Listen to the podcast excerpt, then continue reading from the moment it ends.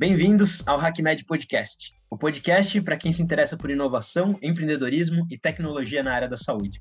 Meu nome é Cauê Gasparotto, sou médico, fundador do HackMed, e junto com Fabrício Machado, estamos gravando o segundo episódio dessa nova série aqui no nosso podcast, Human Skills, com foco em temas relacionados às habilidades que todos nós precisamos desenvolver para o trabalho e para a vida, tanto hard skills quanto soft skills. Você não conhece a gente ainda? Vá lá no nosso Instagram, hackmed.br, para ficar por dentro de tudo que a gente faz. Aproveita, já segue a gente lá no YouTube e por aqui também. É isso aí, Cauê. Meu nome é Fabrício Machado, eu sou médico radiologista. E você que ainda não segue a gente no seu agregador de áudio, vai lá em seguir para você receber as notificações das nossas postagens. Para quem quiser também saber mais sobre hard skills e soft skills e participar do nosso grupo, nós vamos deixar aqui embaixo um formulário. É só entrar em preencher nós vamos entrar em contato com vocês. Exatamente. Esse é o segundo episódio do HackMed Human Skills, com conteúdo exclusivo para todas essas plataformas. Você ainda pode encontrar trechos dessa entrevista no nosso canal do YouTube. Recado dado. Hoje nós vamos receber aqui a doutora Giane, CEO do Grupo Fleury, médica e doutora em cardiologia pela Faculdade de Medicina da USP, MBA pela FIA, tem passagens pela Harvard e MIT e também é membro do programa de pós-graduação em cardiologia do Instituto do Coração da Faculdade de Medicina da Universidade de São Paulo e livre docente pela USP. Jane, bem-vinda e obrigado por aceitar nosso convite.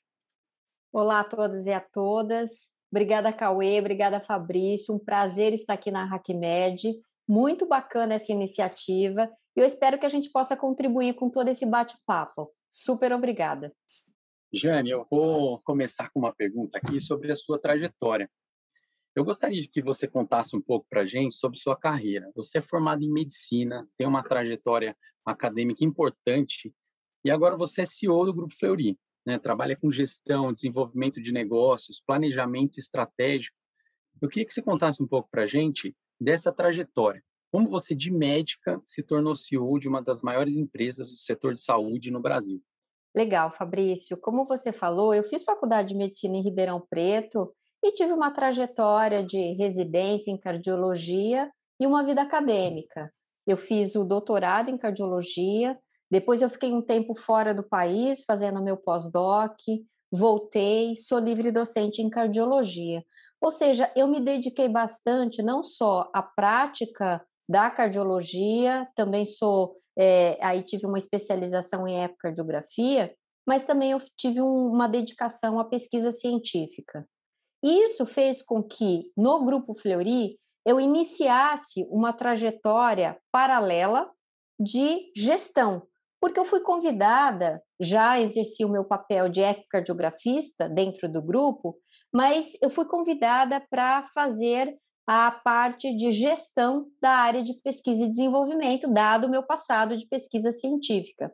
E aí eu comecei a me encantar pela área de gestão. Foi a essa época que eu fiz um MBA em conhecimento, tecnologia e inovação.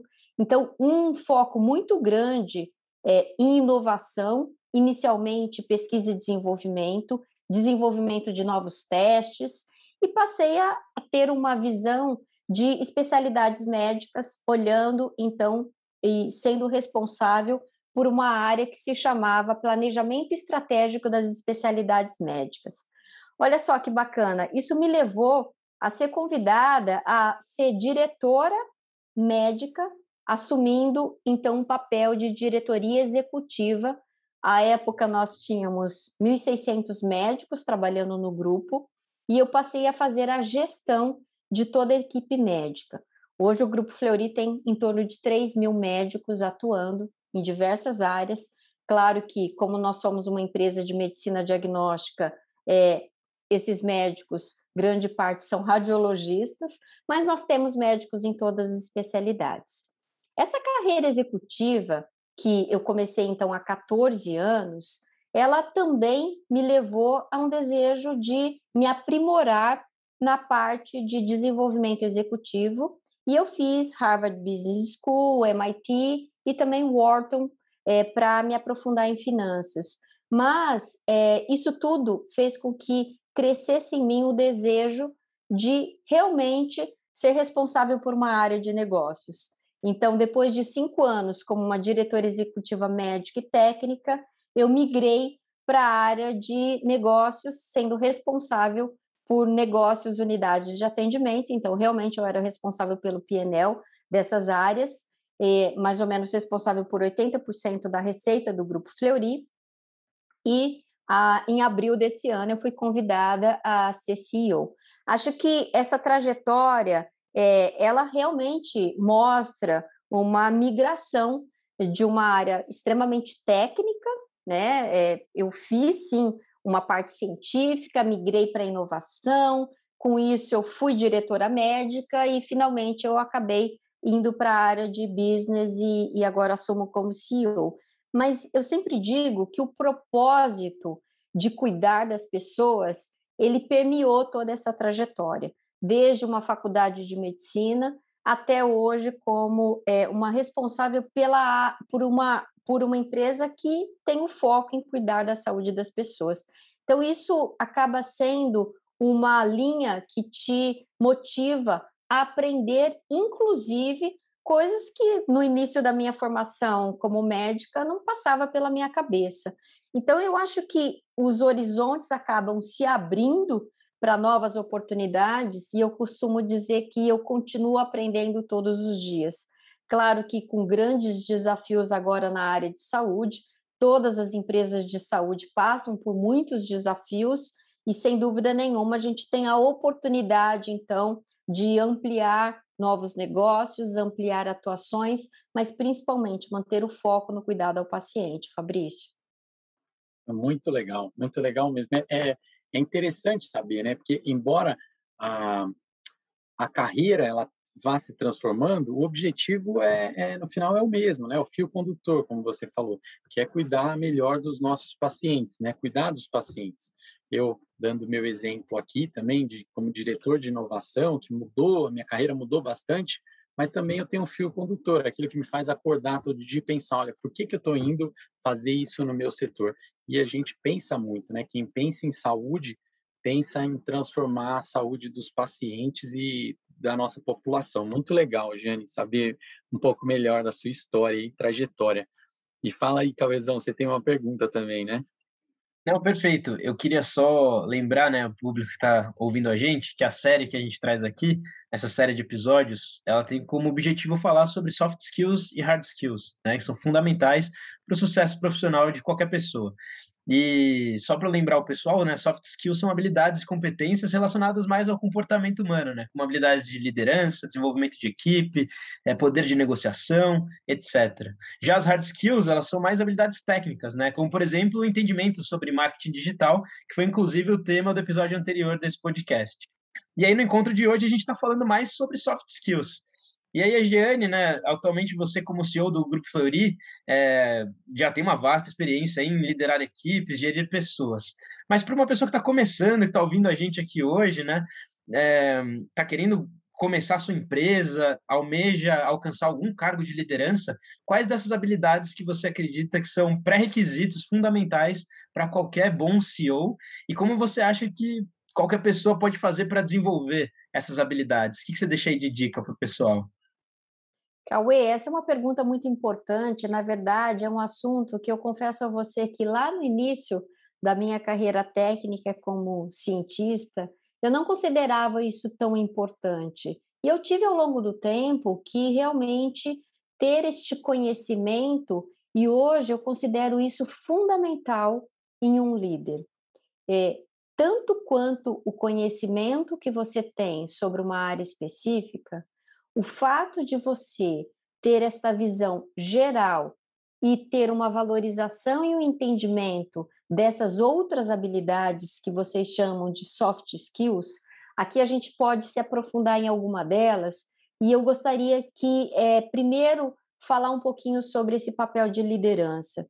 Na verdade, liderança é responsabilidade e você não consegue liderar nada se você não tiver o time junto. E isso é extremamente importante. Você saber motivar, você compartilhar, você ter transparência em todas as suas comunicações é fundamental.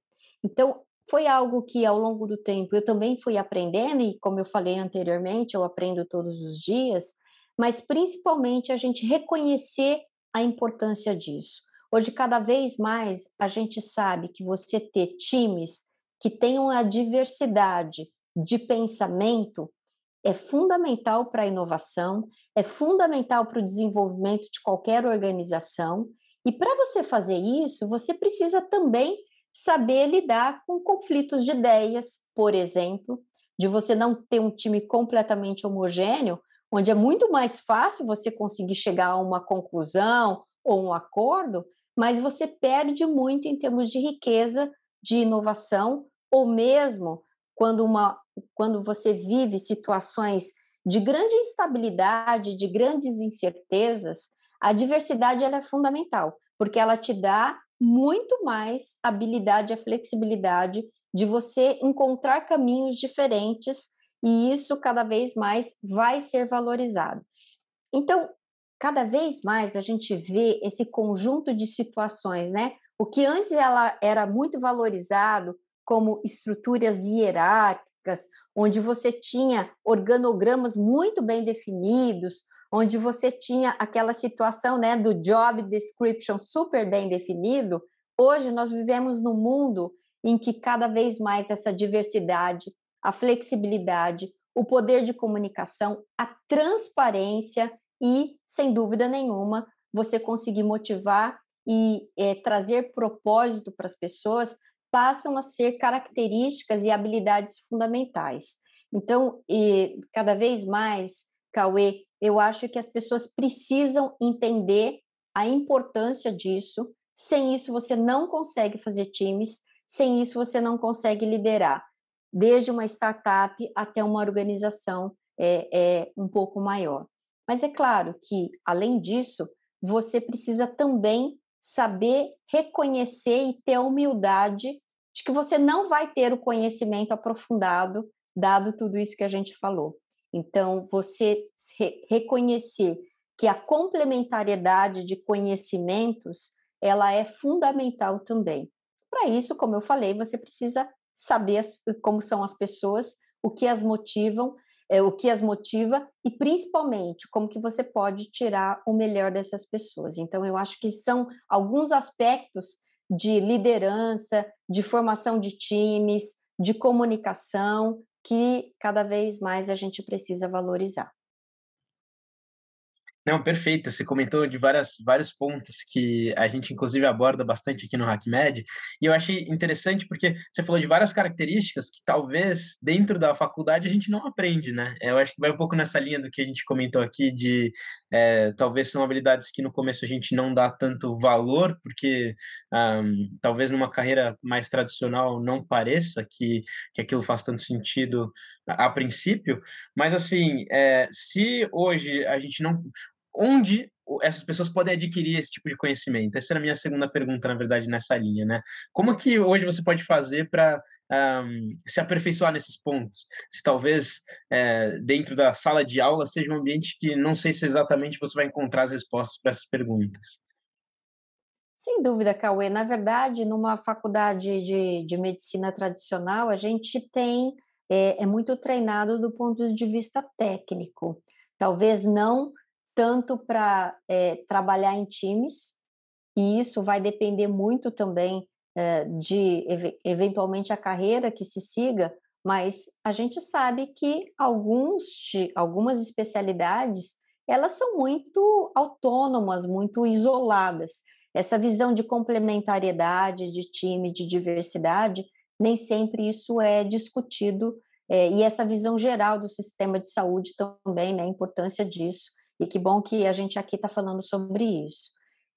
Um ponto que talvez a gente precise cada vez mais abrir é, é espaços para troca de experiências e saber que, eventualmente, em alguns momentos, é, é, mentorias ou realmente fóruns em que você troca ideias, em que você ouve e que você aprenda a, a essa questão de diversidade e de lidar com conflitos que nem sempre são confortáveis, né? A partir do momento que você adquire muita especialização técnica, você passa a ser considerado dono da verdade. E você estar aberto a ouvir e se questionar se realmente você tem essa verdade ou não, é, passa por um, até por um exercício de humildade e de você saber ouvir o outro. Isso é fundamental. E pode no início parecer meio estranho isso tudo que eu estou falando, mas eu aprendi muito sobre isso.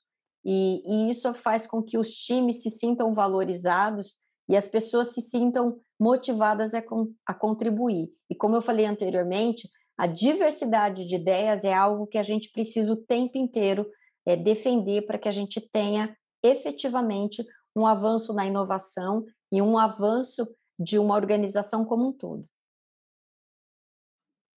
Jânia, é bem legal, assim, falando um pouco ainda sobre esse tema, eu lembro que na pandemia, logo que a pandemia se iniciou, na Harvard Business Review, eu li um artigo sobre lideranças no momento da pandemia, de crise.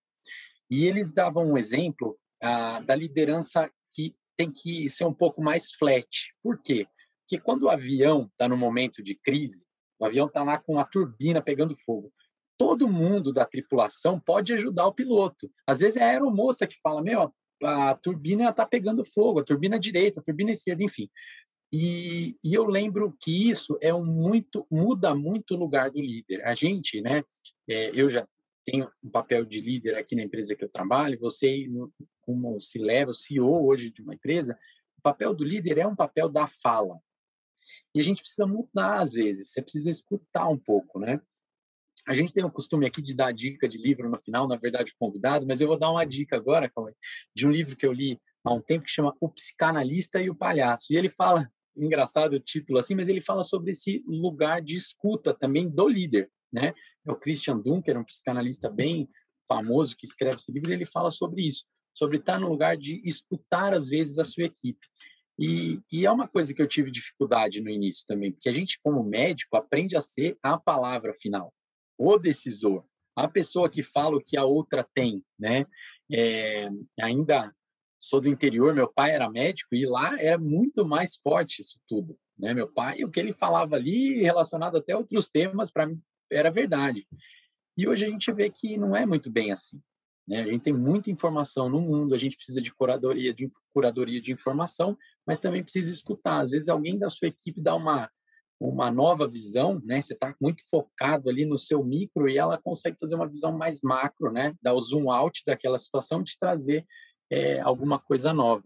Então, muito legal ouvir isso da, da Giane. Eu acho que aprendi aqui, até consolidei uma ideia na minha, no que eu pensava sobre liderança também. Agora eu vou mudar um pouquinho o tema, eu vou falar um pouquinho sobre inovação. Embora tudo isso que a gente ah, esteja trazendo aqui também tem a ver com inovação, né? Que é uma inovação é, da maneira de pensar a liderança. Mas eu vou falar sobre a inovação um pouco mais aí os casos de inovação. E, e a gente sabe, né? a gente trabalha no, no setor de saúde, sabe que o grande trade-off da saúde é, sempre foi a escolha entre custo e qualidade, né?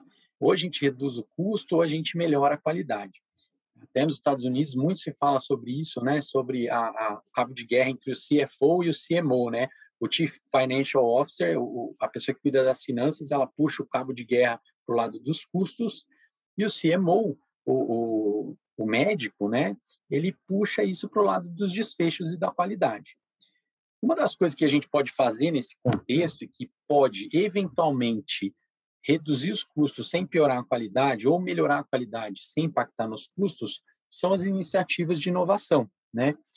E, e daí vem minha pergunta: como que o Fleury, ele sendo uma empresa tradicional que está há muito tempo no mercado, faz um trabalho excelente, é, estimula a inovação, porque muitas vezes também quando o time que está ganhando, né, não, a gente não quer mudar muita coisa, mas como vocês no Fleury estimulam a inovação, e se você pode dar algum exemplo para a gente ah, de algum caso do Fleury de inovação, de algum case de vocês e como vocês estão fazendo isso. Perfeito, Fabrício. Excelente colocação e a gente tem que tomar cuidado com os falsos dilemas, né? Eu sempre digo que as empresas precisam ser eficientes e aumentar a produtividade não é uma questão só das empresas, isso em todos os lugares. E o setor de saúde, que é um setor onde a gente tem um desafio gigantesco para aumentar o acesso a saúde no Brasil, é fundamental que a gente permaneça com visão de eficiência, de uso adequado dos recursos. Mas até para isso, inovação é fundamental.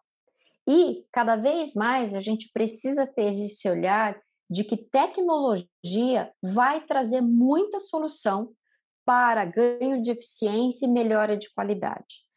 Quando a gente fala de inovação, no Fleury a gente tem desde a área de inovação mais tradicional, relacionada à pesquisa e desenvolvimento, onde nós temos PhDs, é, médicos dedicados a desenvolvimento de novos produtos, mas também a gente tem uma visão de inovação abrangente na empresa, inovação em serviços, inovação em é, digital e principalmente inovação aberta. O que, que a gente tem feito é, de alguns anos para cá? Aquela visão mais tradicional de que toda inovação será interna, a gente passou por um estágio onde a colaboração para a inovação ela se torna fundamental.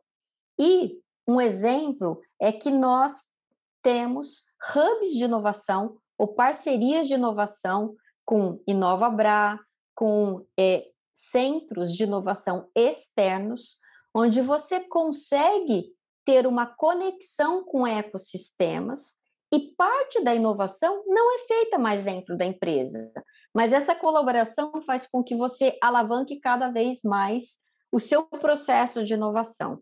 Eu sempre digo que realmente a inovação ela precisa estar incorporada na cultura da empresa.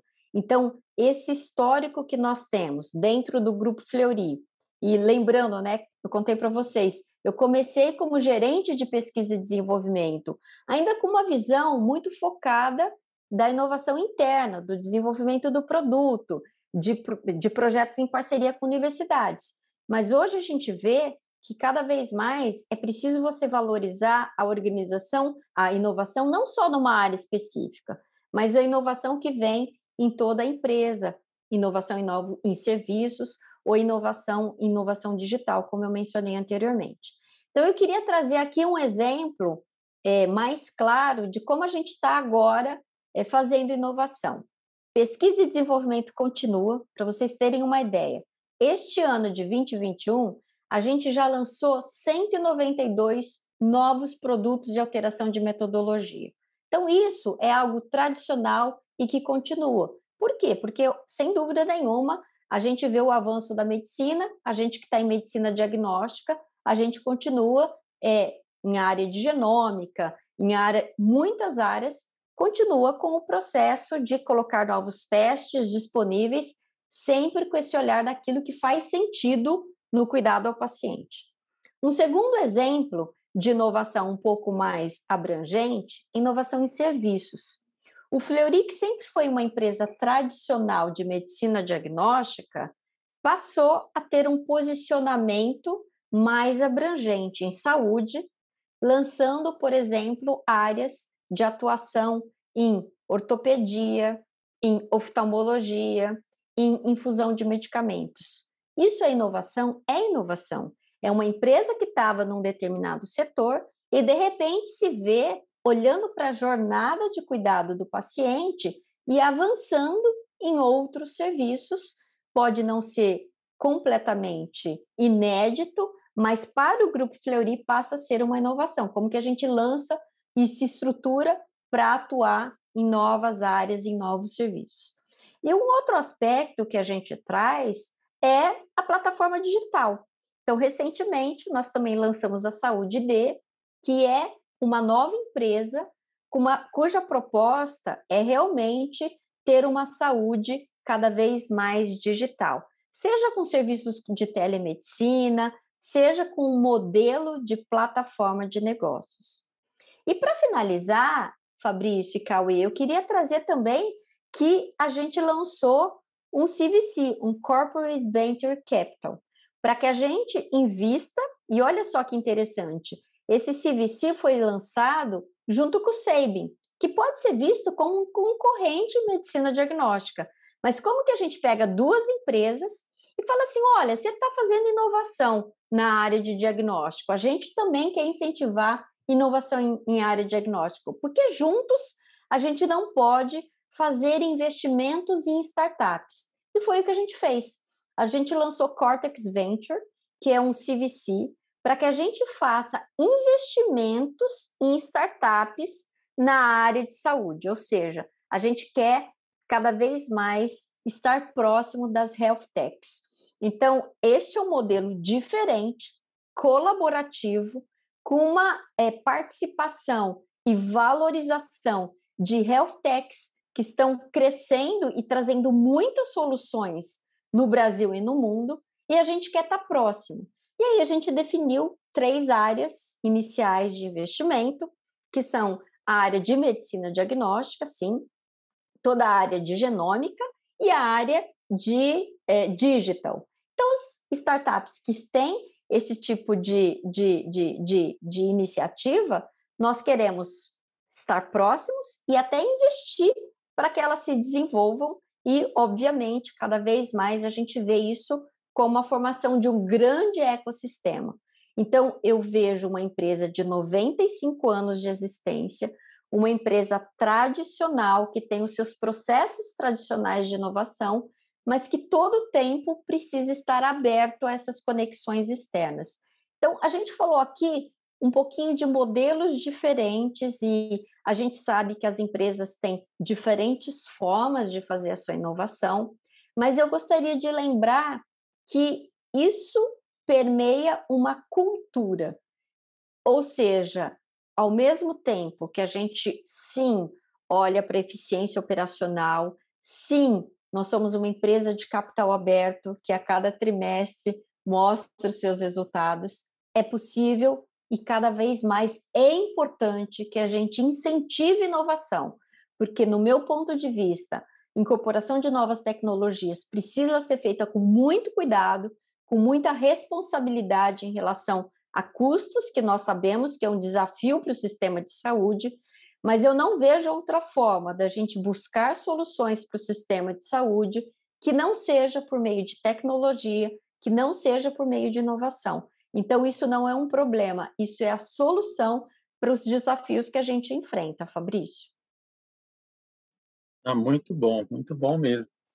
É, muito legal. Eu trabalhei no Fleury, Giane. Eu te conto, você sabe, há, um tempo já eu trabalhei no Fleury, eu também era radiologista aí no Fleury, uma empresa que eu adorei, adorei trabalhar, saí daí, ah, acredito que com as portas abertas, porque eu era muito, ah, gostava muito do meu time, gostava muito do jeito que a empresa funcionava, e é, eu vejo essa transformação, né, é, da mentalidade inovadora como a maior inovação que pode acontecer, né? Abrindo um, um, um venture capital ah, com uma outra empresa, né? Então abrindo a um mundo mais colaborativo, entendendo que isso é importante, né? Está na agenda.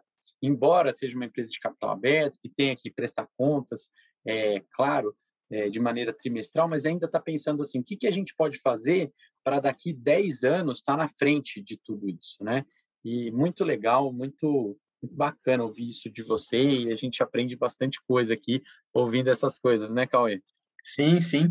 E eu queria até complementar isso, porque, bom, a nossa caminhada aqui no HackMed, para quem acompanha a gente já há algum tempo nesse podcast também já sabe, a gente já teve inúmeras oportunidades de fazer é, iniciativas em conjunto com o Grupo Fleury, né? Desde o primeiro evento presencial que a gente fez lá no Hospital das Clínicas, em que o Fleury patrocinou o nosso primeiro hackathon em saúde, que foi uma metodologia que a gente trouxe do MIT, foi uma das empresas que comprou essa ideia aqui com a gente, e até hoje estão apoiando as nossas iniciativas, inclusive com uma das startups que a gente está co-desenvolvendo junto com, uh, inclusive tivemos uma live essa semana junto com o Bruno Aragão, conversando sobre esses modelos de inovação que estão sendo desenvolvidos aí no Grupo Fleury e como tem sido toda essa, essa logística. Também já tivemos conversas com o pessoal aí do Cortex, então, com certeza, o pessoal que acompanha aqui na, no nosso. No, tem acompanhado o HackMed sabe bastante das iniciativas aí do, do Fleury de fomento à inovação. E enfim, com certeza estão agregando bastante para esse ecossistema aqui no Brasil. E aí o que eu vou perguntar agora, na verdade, vai numa linha é, complementar a isso, né? Porque é, como uma, uma própria reportagem que é, você até participou, Gianni, no portal da, do Neofeed, que você falou sobre os resultados, né? Mesmo apesar da crise, os ótimos resultados que o Grupo Fleury teve, é, que vocês têm seguido essa, essa trajetória sustentável e, em algumas ocasiões, é, usados estratégias de aceleração de crescimento em conjunto, com foco em não só desenvolvimento de, uh, de não, um foco no desenvolvimento de soluções digitais, oferta de novos serviços, mas também com foco de impacto social, né? gerar impacto social. E aí eu queria saber, é, nesse ponto específico, quais são os desafios atuais para líderes poderem manter um negócio que seja ao mesmo tempo sustentável e que também consiga gerar impacto social positivo, mesmo nesses momentos de crise? Cauê, você traz um ponto super importante para todas as organizações e todos os líderes, e principalmente nós que estamos na área de saúde, nós temos um desafio muito grande, como eu mencionei anteriormente, que é o acesso à saúde no país, como a gente melhora diante de todas as, as, as questões aí sanitárias e de pandemia que a gente viveu. Eu acredito muito de que o propósito das organizações ele precisa guiar e o resultado financeiro acaba sendo muito consequência de toda essa motivação das pessoas na entrega de valor. Claro que a gente vai capturar o valor financeiro, valor econômico, mas faz parte da nossa missão, sim, impactar positivamente a sociedade, os colaboradores, os pacientes, é o que se chama hoje de capitalismo de stakeholders. Não adianta só você ter o retorno ou o lucro das empresas, mas é, papel, é papel fundamental das organizações como um todo impactar todos os stakeholders. Nesse sentido, cada vez mais se fala em ESG, Environmental, Social and Governance. São três aspectos muito importantes daquilo que no passado se falava sobre responsabilidade social e o próprio tema da sustentabilidade. Há 20 anos que o Grupo Fleury já tem uma trajetória de é, um cuidado muito grande com os aspectos de sustentabilidade de uma maneira geral. E quando eu digo sustentabilidade, é desde lá de trás, olhando para a qualidade, olhando para questões de é, impactos ambientais de uma empresa que atua em medicina diagnóstica. Um exemplo é a própria redução de resíduos biológicos, redução de energia, uma série de outros aspectos que desde lá de trás a gente já tomava esse cuidado e tem, tinha iniciativas sociais. Nesse momento, a gente está trabalhando com uma visão de que cada vez mais com essas iniciativas digitais, com essa ampliação de atuação em todo o Brasil, hoje o Grupo Fleury está em nove estados, mais Distrito Federal, a gente tem também um papel de impactar eh, um número maior de pessoas nas suas diferentes eh, segmentações. Então, um objetivo que nós colocamos mais recentemente é de ter um maior impacto social. E olha só que interessante, a gente acabou de fazer a emissão de debentures, um bilhão de captação, e essas debentures foram com, é, ligadas a metas ESG. E nós colocamos como uma meta de longo prazo, primeiro, a redução de resíduos biológicos, é, e que é algo que para um negócio de medicina diagnóstica tem um impacto muito grande, e um segundo, uma segunda meta de longo prazo, que é ampliação de acesso à saúde. E aí eu faço o link sobre tudo isso que a gente falou de soluções digitais, de saúde D. O que, que a gente colocou como uma meta? Ampliar o acesso à saúde por meio da saúde D para as classes C, D e E, tendo um maior impacto social. Este é apenas um exemplo daquilo que a, é, a gente, como uma organização, que sim, tá, tem uma organização de capital aberto, que tem aí todo o desafio é, de, ao longo do tempo, ter uma, uma, um crescimento muito grande, também ter ações de impacto social. Então, só para a gente, é, de novo, né, não cair na questão de falsos dilemas, a sustentabilidade financeira das organizações ela pode sim ser obtida, o crescimento, com ações que valorizam o cliente, o colaborador, o, é, a sociedade, o sistema de saúde. cada vez mais a gente tem que olhar que falar sobre sustentabilidade é sustentabilidade de uma maneira geral. É a sustentabilidade financeira, mas também a sustentabilidade do sistema. Não adianta um elo ganhar sozinho. Se você não tiver alguma coisa que realmente traga valor para todo o sistema de saúde, isso não é sustentável no longo prazo. Então, sem dúvida nenhuma, a gente precisa equilibrar o curto prazo, aquilo que você está fazendo hoje, mas lembrar que você não é um ser isolado, você está dentro de um sistema e cada vez mais as suas ações impactam este sistema e principalmente impactam a sociedade.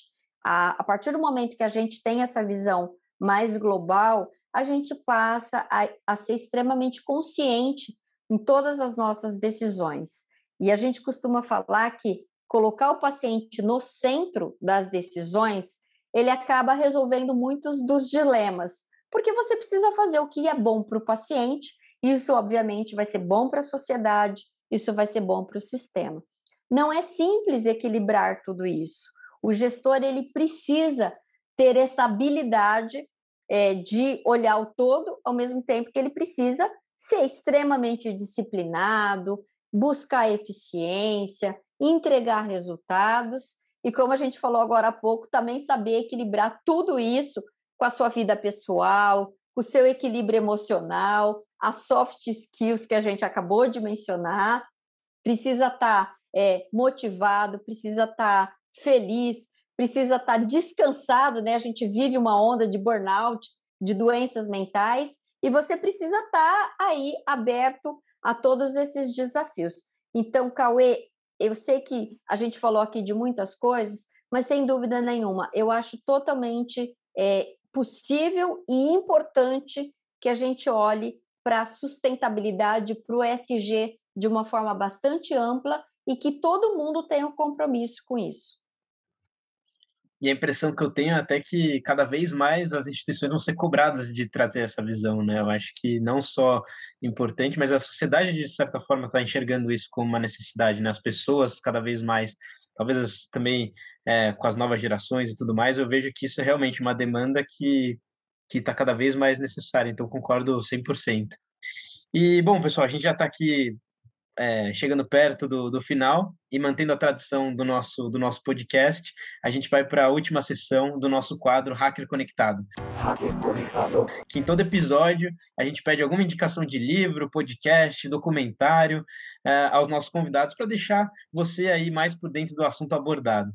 Então, Giane, o que, que você traz para a gente é, para nos deixar ainda mais conectados com o tema discutido até aqui? O que, que você deixa de sugestão para o pessoal?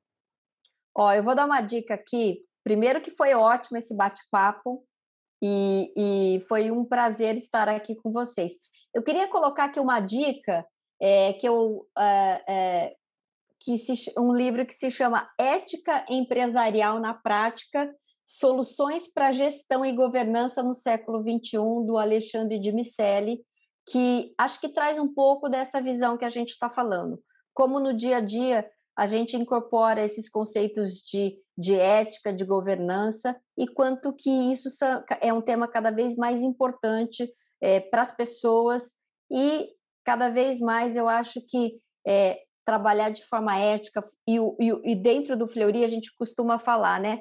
Fazer bem feito fazer bem feito em todos os seus aspectos, aquilo que é correto, de uma maneira é, que você traga o benefício para todo mundo e as pessoas sintam orgulho de trabalhar. Isso faz com que a, a organização avance e se todo mundo conseguir fazer isso na área de saúde, acho que a gente tem a perspectiva de cada vez mais vencer os desafios juntos. Não dá para fazer isso sozinho.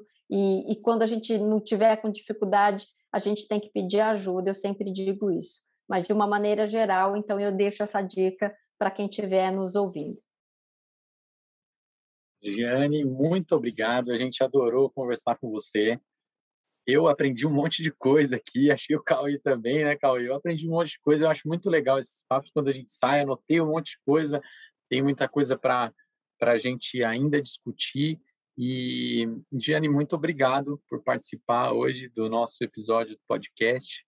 Obrigado por estar com a gente. Foi um super prazer. Obrigada, Fabrício. Obrigada, Cauê. Obrigada a todos que nos ouvem. Muito obrigado. E antes de encerrar, eu só queria lembrar para o pessoal que nos dias 28, 29 e 30 de setembro a gente está organizando nosso evento totalmente gratuito, 100% online no nosso canal do HackMed do YouTube, o Health Innovation Week, em que a gente vai contar um pouquinho aí para o pessoal como fazer para tirar suas ideias do papel, né? From zero to hero, qualquer pessoa aí que quer trabalhar com inovação, empreendedorismo no setor de saúde, a gente está desenvolvendo aqui dentro do HackMed uma metodologia é, com base em o que já funciona, principalmente nos grandes centros de inovação fora do Brasil, como Harvard, Stanford, MIT. Então, para quem tiver interesse, as inscrições podem ser feitas direto pelo nosso site, www.hackmed.com.br. A gente se vê lá. Muito obrigado, Giane. Obrigado, Fabrício. Até a próxima.